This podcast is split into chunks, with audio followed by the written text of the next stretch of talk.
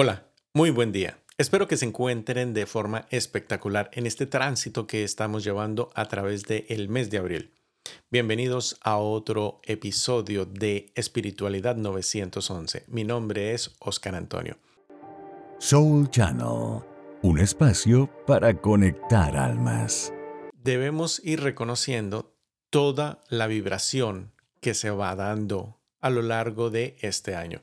Porque veámoslo en este contexto. Hay un número que va rigiendo a este planeta completo. Es el número del año. Y este número lo obtenemos de sumar el 2 más el 0 más el 2 más el 3. Por lo, tanto, tenemos un número 7. Este número ya nos trae una información. Y como estamos en el año 2023, pues hay esa disponibilidad, esa frecuencia para todas las personas que habitamos el planeta, que vamos en este año. Habrán personas que quizás manejen otro calendario diferente, otra medida de tiempo y por lo tanto, bueno, hay cierta forma en la cual lo van a ver de una manera diferente, pero sin embargo, sí sabemos que el, estamos en el mismo planeta y por lo tanto hay factores que no son comunes a todos. Vale recordar el año 2020 y cómo cambió la dinámica completa del planeta. Entonces, esto nos demostró que no estamos aislados, que esas líneas imaginarias que tenemos acerca de lo que serían los países es eso, una imaginación, una forma de organización que se generó en algún momento y que se ha venido utilizando. Más, eh, no hay que olvidar que nos encontramos todos en este planeta. No sé si ustedes habrán visto, por ejemplo, hay un video que lo vi en, en las redes sociales muy interesante acerca de cómo es el movimiento en 3D de el sistema solar tenemos una visualización en 2D, es decir, que siempre hemos visto de manera plana el Sol al centro y haciendo su recorrido alrededor del Sol cada uno de los planetas. Pero no es esa la forma en la cual el universo se va moviendo.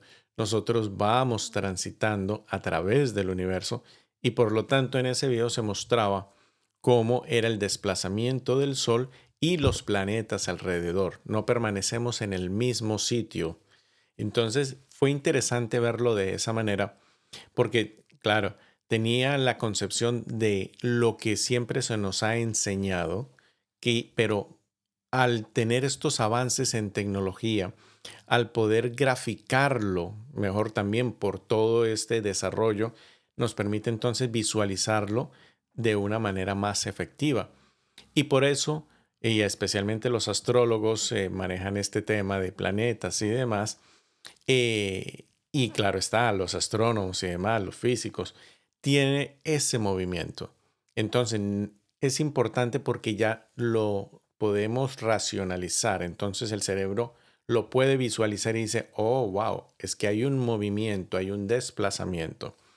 Entonces, como planeta, como sistema solar, Estamos pasando por una parte del universo donde no se había estado hacía mucho tiempo, donde como humanidad no estábamos presentes para ese tránsito que es natural de un astro que lleva millones de años, como es el planeta y como es el sistema solar. Nosotros, por ejemplo, y en mi caso, llevo apenas 44 años en este proceso pero podemos hablar de civilizaciones, por ejemplo, de miles de años. Nos podemos remitir a egipcio, eh, por ejemplo, a Egipto, perdón. Y ahí podemos ver cómo los egipcios desarrollaron esas estructuras que se han mantenido durante miles de años, como también eh, la forma en la cual se construyeron ciudades antiguas que se mantienen todavía, pero que ese conocimiento fue mutando, se perdió, en cierta manera se desarrolló uno nuevo y hoy tenemos una forma diferente de construcción. Los materiales que utilizamos, el tamaño de los materiales, eh, más. Esto podemos ver cómo ha sido esa misma evolución. y cómo incluso en los últimos años tecnológicamente se ha dado un salto cuántico, como algunas cosas que se demoraron en desarrollarse de un momento a otro y como humanidad empezamos a crecer exponencialmente en ese conocimiento.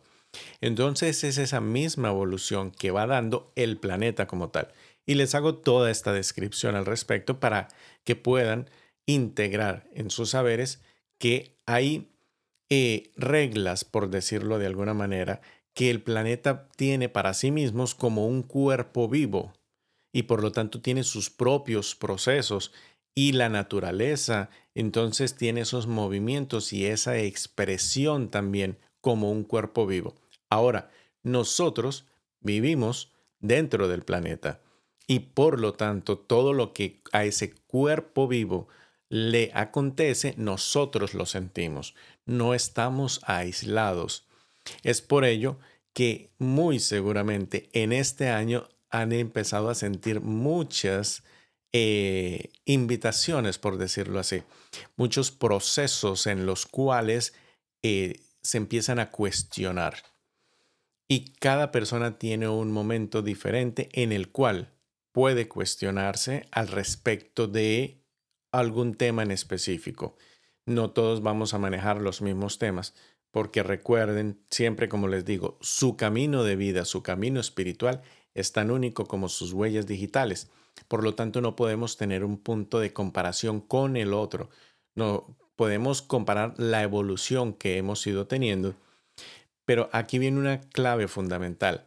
Alguien en esta semana me estaba preguntando eh, por un cuestionario que estaba haciendo y me dijo, ¿y cuál es mi para qué? Y yo que como, bueno, si no lo conoces, está fabuloso que en este momento te plantees eso para poder encontrar una respuesta.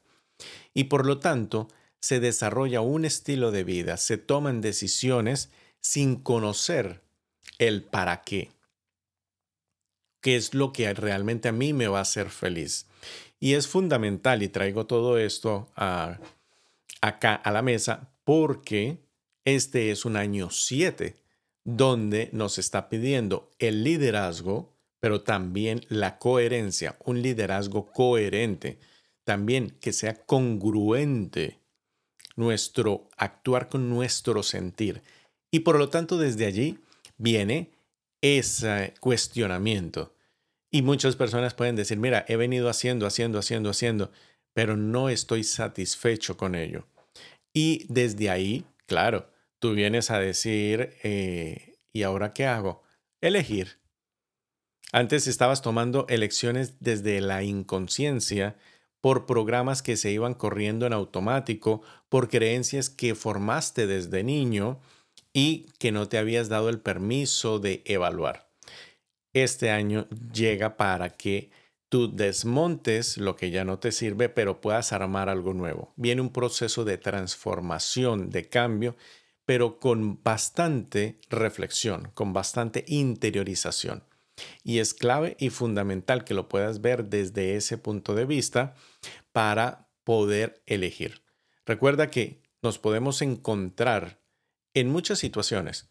Quienes conozcan, por ejemplo, el libro de El hombre en busca de sentido de Víctor Frank, el reconocer cómo aún en las situaciones complejas de la vida te queda algo. Y es la elección de cómo lo vas a asumir para poder entonces superar ese proceso que estás viviendo. Porque recuerda que el tránsito de vida lo vas a hacer de una o de otra manera y sabemos también el final, cuál va a ser, que vamos a partir de plano. Y por lo tanto, desde ahí, entonces es comprender que puedo decidir tener la mejor actitud a pesar de las circunstancias, de poder darle la vuelta. Si voy a transitar esto, y muchos tránsitos en este momento son dolorosos, puedo elegir desde dónde los voy a vivir, de qué forma los voy a, vivir. Incluso muchas veces eh, se habla de fíngelo hasta que se vuelva real. Y lo puedo hablar por experiencia propia, por procesos mismos de cambio de vida, de circunstancias y todo. hubo un momento en mi vida, ese lapso en el cual perdí algo que era valioso para mí, que era mi sonrisa, mi capacidad de reír. Y pasé de ser ese niño espontáneo que se reía y todo, a convertirme en un adulto serio. Creía que tenía que estar así, serio, para poder entonces transmitir cierto mensaje que no era el adecuado en ese momento, o quizás sí, sí lo era, de acuerdo a lo que conocía en ese momento, a la percepción que tenía, pero no estaba logrando los resultados esperados. Y por lo tanto, una de las recomendaciones que me acuerdo ya hace algunos años era, bueno, sonríe, aunque no tengas motivo. Y empecé a hacer ese ejercicio, a volver a sonreír, porque se mueven más músculos para fruncir el ceño que para sonreír. Hay un mayor gasto energético cuando fruncimos el ceño que cuando estamos sonriendo. Y empecé a hacer ese proceso. Y empecé a reírme de mis problemas. Y desde ahí entonces empecé a buscar empoderarme, porque me di cuenta que podía elegir y que si algo no, no va a funcionar, pues no me preocupo. Y si va a funcionar, pues ¿para qué me preocupo? Entonces comprendí que esa preocupación me restaba energía. Nosotros tenemos una batería.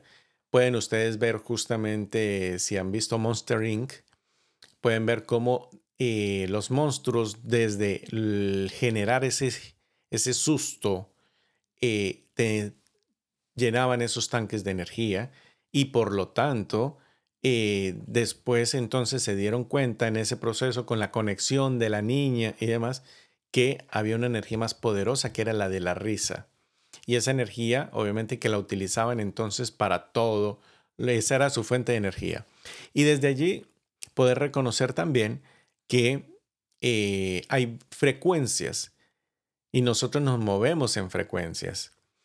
Y por lo tanto, podemos reconocer que si bajamos nuestra frecuencia, si no nos reímos, pues nos ponemos a nivel de entidades que pupulan en esa misma frecuencia. Pero cuando nosotros trabajamos en elevar nuestra frecuencia, entonces ya no estamos en disponibilidad para esas frecuencias, para esas personas, para esas situaciones, para esos lugares, para esos egregor que tienen esa frecuencia porque elegimos si nos conectamos con eso o no. Ahí viene la clave, la elección. Entonces, este año 7 te dice debe ser congruente y por eso se presentan escenarios. Ahora, el mes de abril con esa energía que trae, que esa energía natural 4, lo que viene a decirte es hay transformaciones, hay cambios, tienes que hacerlo diferente.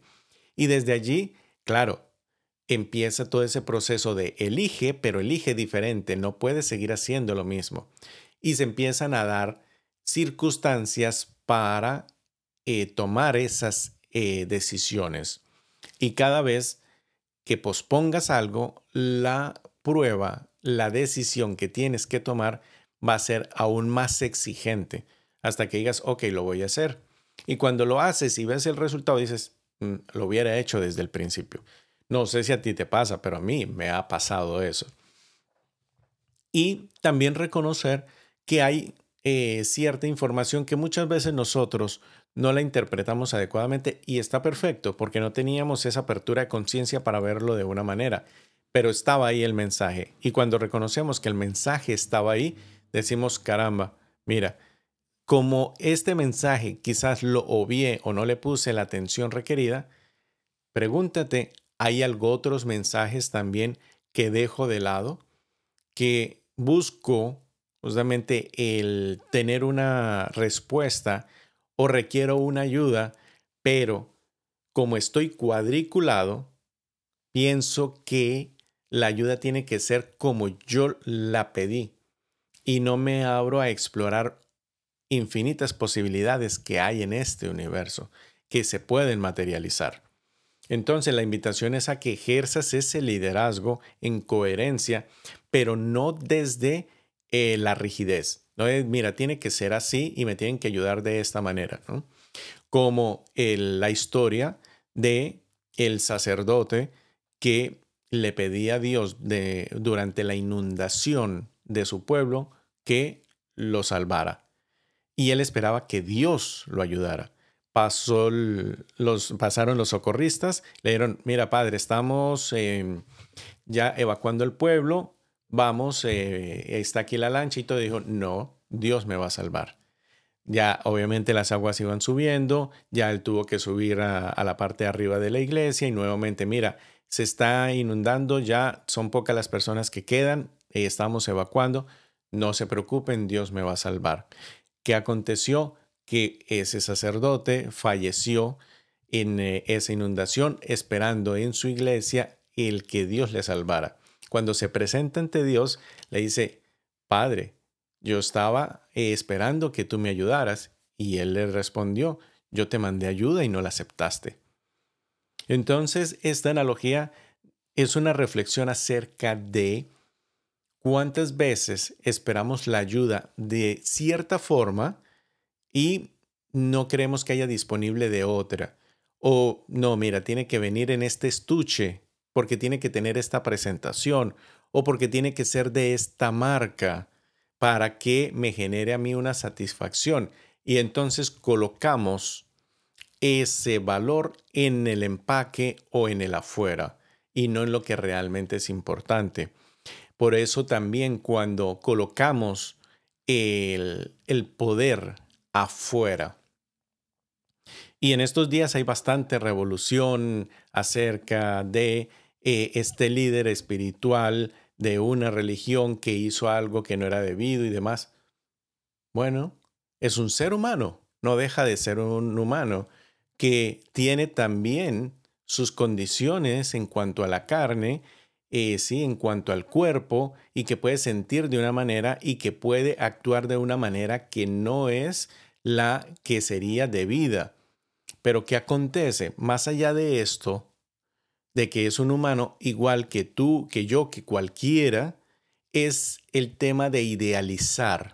Es decir, que, o oh, porque vienes de este linaje, o porque tus ancestros son estos, entonces tú estás en un nivel más alto del que yo estoy y te estoy colocando en un pedestal.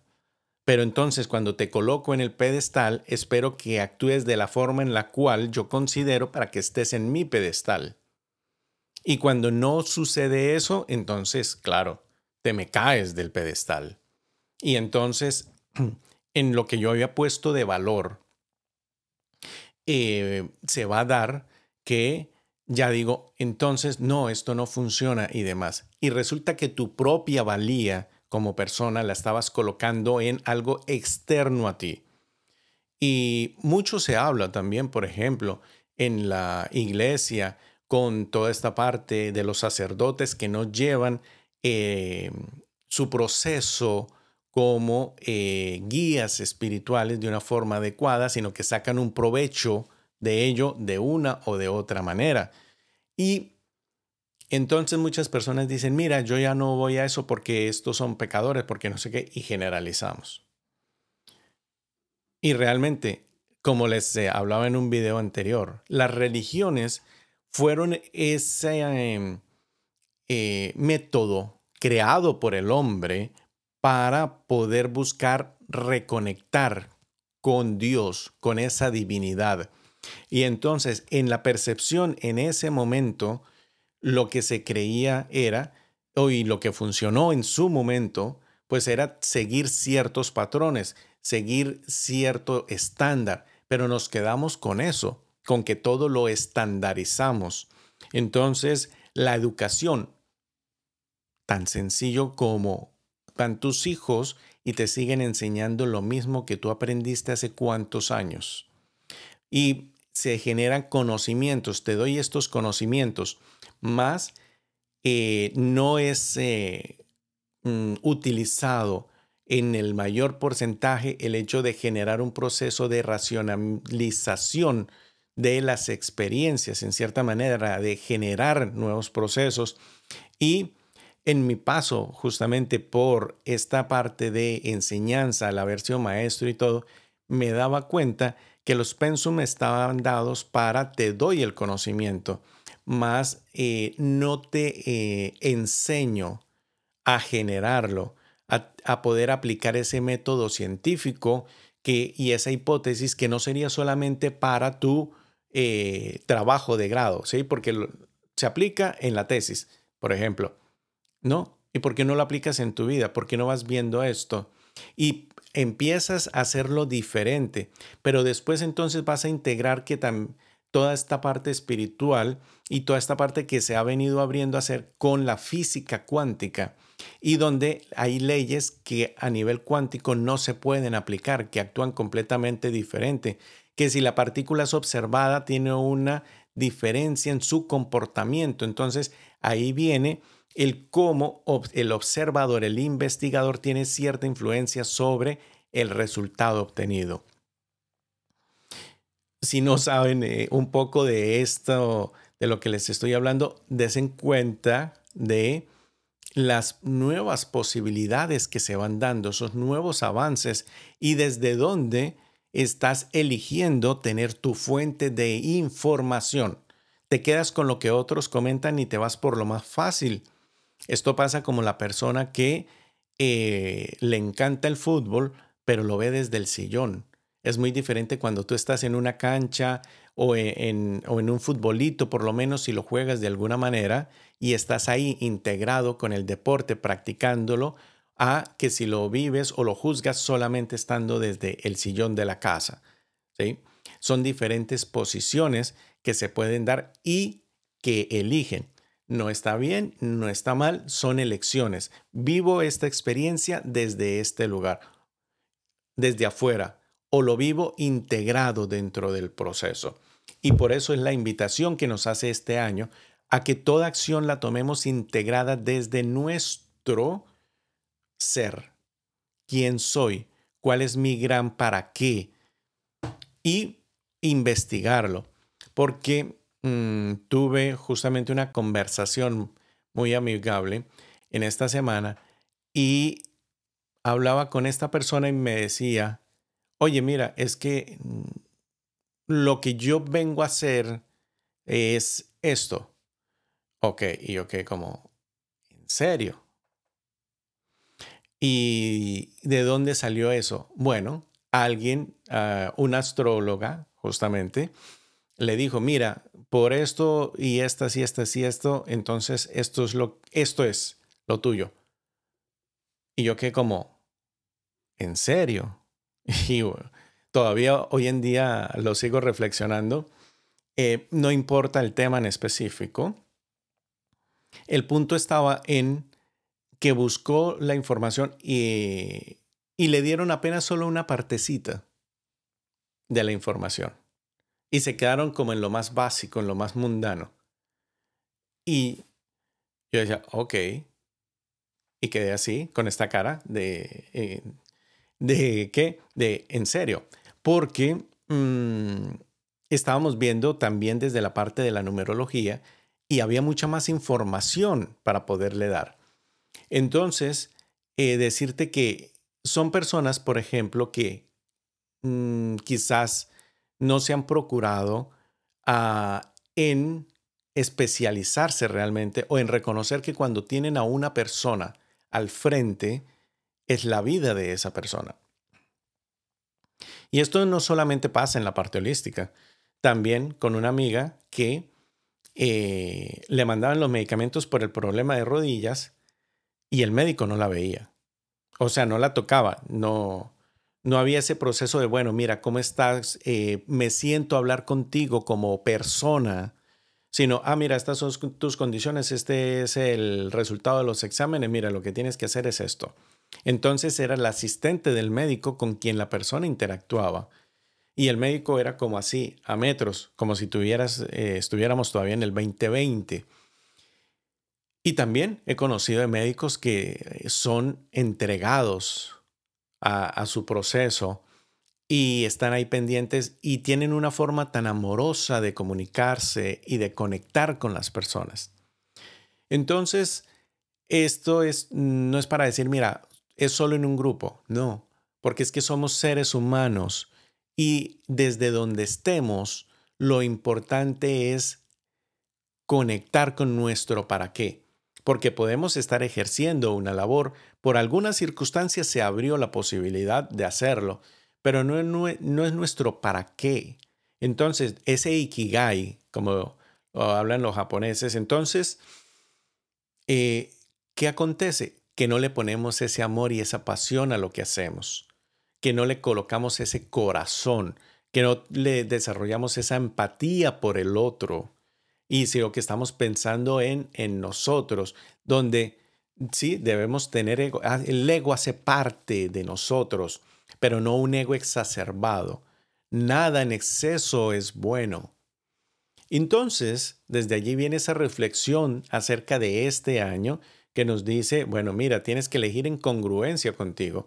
Y cuando le hablé a esta persona y le dije, mira, a ti te dijeron, eh, mejor no lo digo, eh, pero tú eres mucho más que eso. Ahora, esa persona tiene que empezar ese proceso de integrarlo. Porque claro, a través de los números se puede ver, pero es muy diferente cuando tú empiezas a hacer ese trabajo de integrarlo. A mí me ha costado el ir integrando cosas que me han dicho que no me las creo. Y yo, ¿en serio puedo hacer eso? ¿O en serio puedo transmitir esto? Y vuelvo otra vez y, lo reviso y digo como, wow, sí, y entonces, por ejemplo, interactúo con otra persona o hago otra labor de las múltiples que hago y digo como, oye, sí, en serio, es verdad lo que me decían. Y no lo reconocía.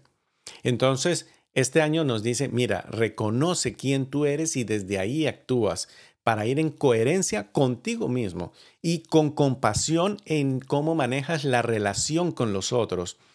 Porque muchas veces estamos heridos y se acerca a alguien y entonces nosotros actuamos de la forma que tenemos preestablecida.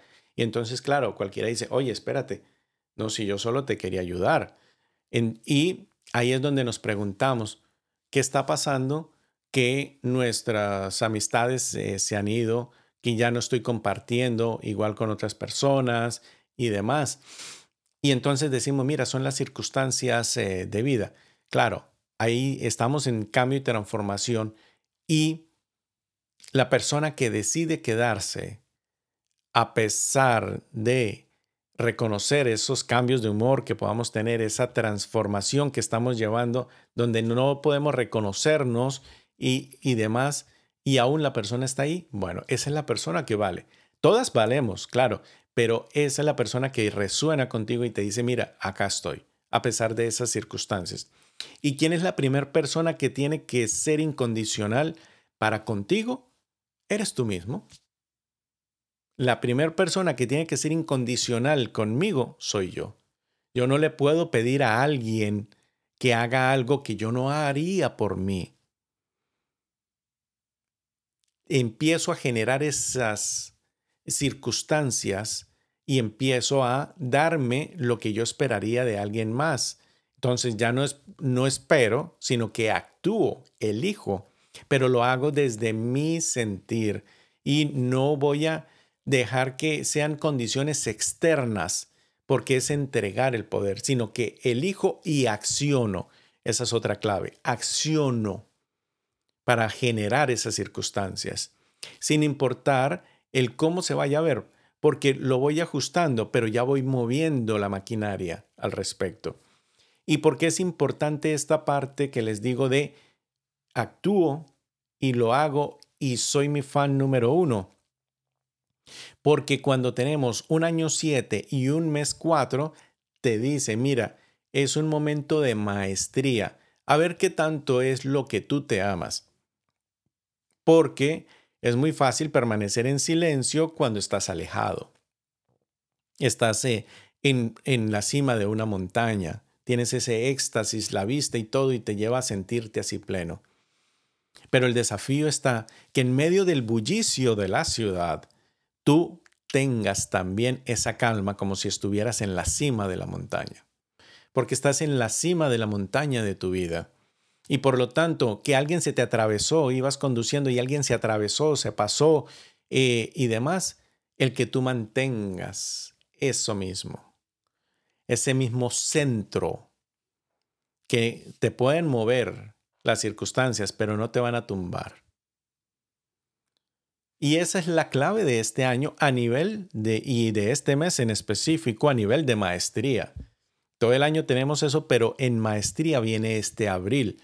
Y por lo tanto son las circunstancias desafiantes que cada persona ha ido teniendo. Todos las tenemos.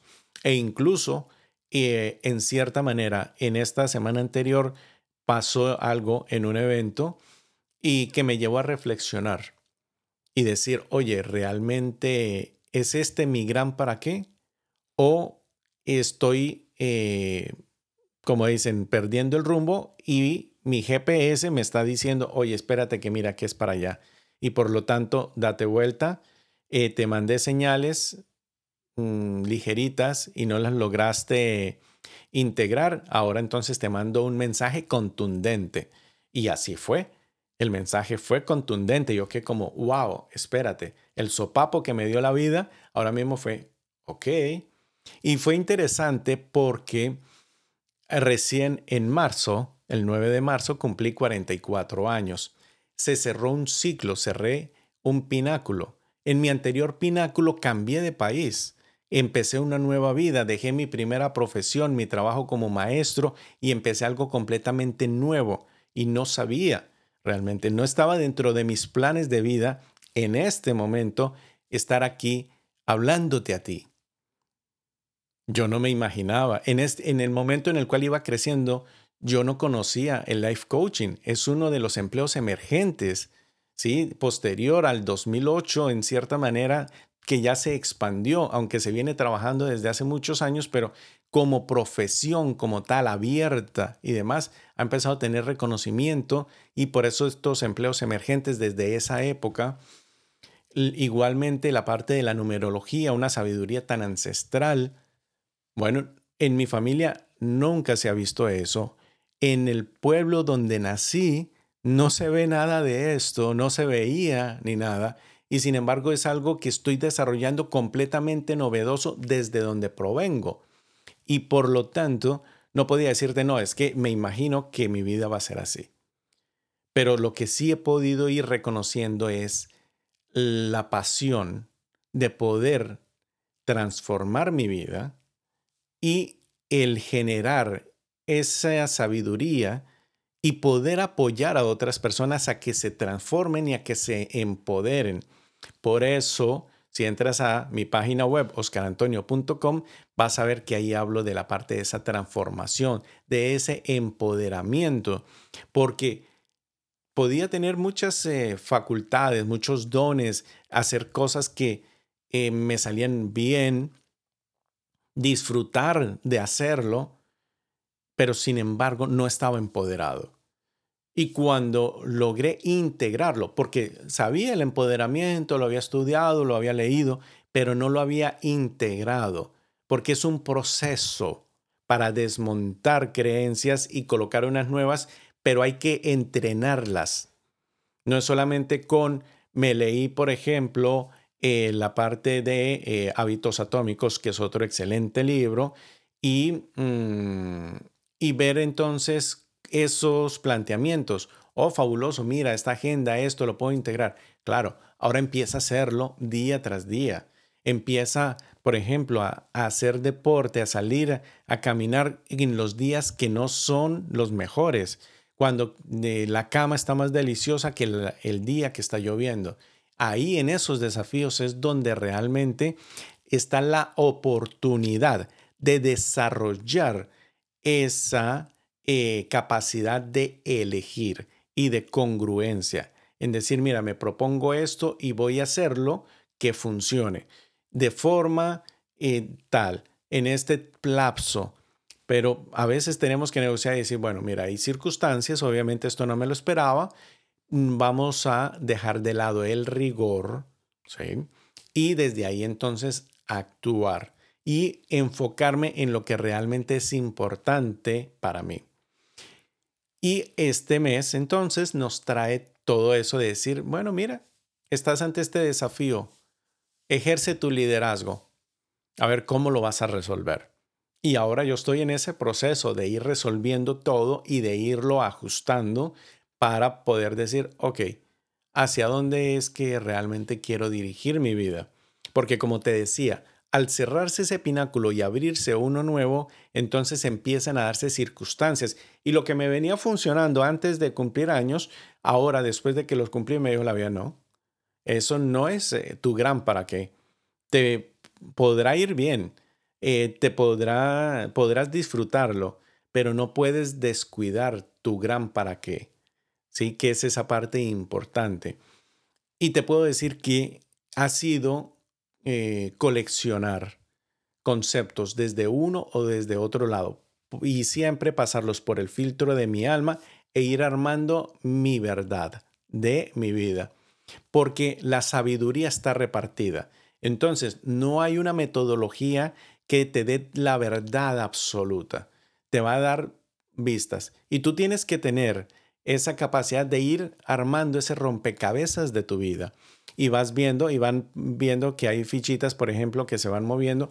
Hay cosas que te van a funcionar, que tú vas a disfrutar en un lapso y después van a cambiar. Por supuesto, porque nosotros vamos a pasar por estos cambios, vamos a tener esa muerte y renacimiento a lo largo de nuestra vida. Van a ser varias, eh, varias etapas y qué bonito que lo puedas reconocer para que las puedas disfrutar. Como me escribía alguien ayer casualmente y me decía, oye, necesito hablar contigo porque realmente no me encuentro. Y yo, fabuloso, mira, vamos a conversar, vamos a hacer un proceso de coaching y desde allí entonces tú vayas identificando lo que yo puedo ver en ti, porque me interesa es que tú lo puedas ver e integrar y así te puedas empoderar. Y de esa manera puedas tú establecer eh, ese objetivo al cual deseas llegar al cabo de tanto tiempo. Como dicen, un objetivo tan grande que no importa, que sabes que no lo vas a cumplir quizás en totalidad, pero te va a acercar bastante. ¿Sí? Mira que, por ejemplo, algo que he ido pensando bastante es acerca de los años que deseo vivir. Cumplí 44 si quiero llegar a 100 años, me quedan todavía 56. ¿Qué puedo hacer en 56 años para que valga la pena vivir día tras día? Así que te dejo con esa reflexión final. ¿Cuántos años quisieses vivir y qué te gustaría estar haciendo para que valga la pena vivir día tras día de todos esos años? Recuerda que mi nombre es Oscar Antonio y siempre decreta, mi corazón puede cambiar al mundo. Te leo en los comentarios y estoy aquí para apoyarte también en tu proceso de transformación. Te abrazo, te bendigo, te amo.